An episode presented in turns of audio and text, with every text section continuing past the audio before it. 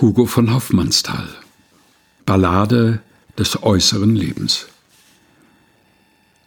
Und Kinder wachsen auf mit tiefen Augen, die von nichts wissen, wachsen auf und sterben, und alle Menschen gehen ihre Wege. Und süße Früchte werden aus den Herben und fallen nachts wie tote Vögel nieder und liegen wenig Tage und verderben. Und immer weht der Wind, und immer wieder vernehmen wir und reden viele Worte und spüren Lust und Müdigkeit der Glieder, und Straßen laufen durch das Gras und Orte sind da und dort voll Fackeln, Bäumen, Teichen und drohende und totenhaft verdorrte. Wozu sind diese aufgebaut? Und gleichen einander nie?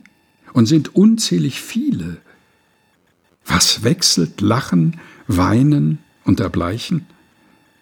Was frommt das alles uns und diese Spiele, die wir doch groß und ewig einsam sind und wandernd nimmer suchen irgend Ziele? Was frommt's, dergleichen viel gesehen haben, und dennoch sagt der viel, der Abend sagt, ein Wort, daraus tief Sinn und Trauer rinnt, wie schwerer Honig, aus den hohlen Waben.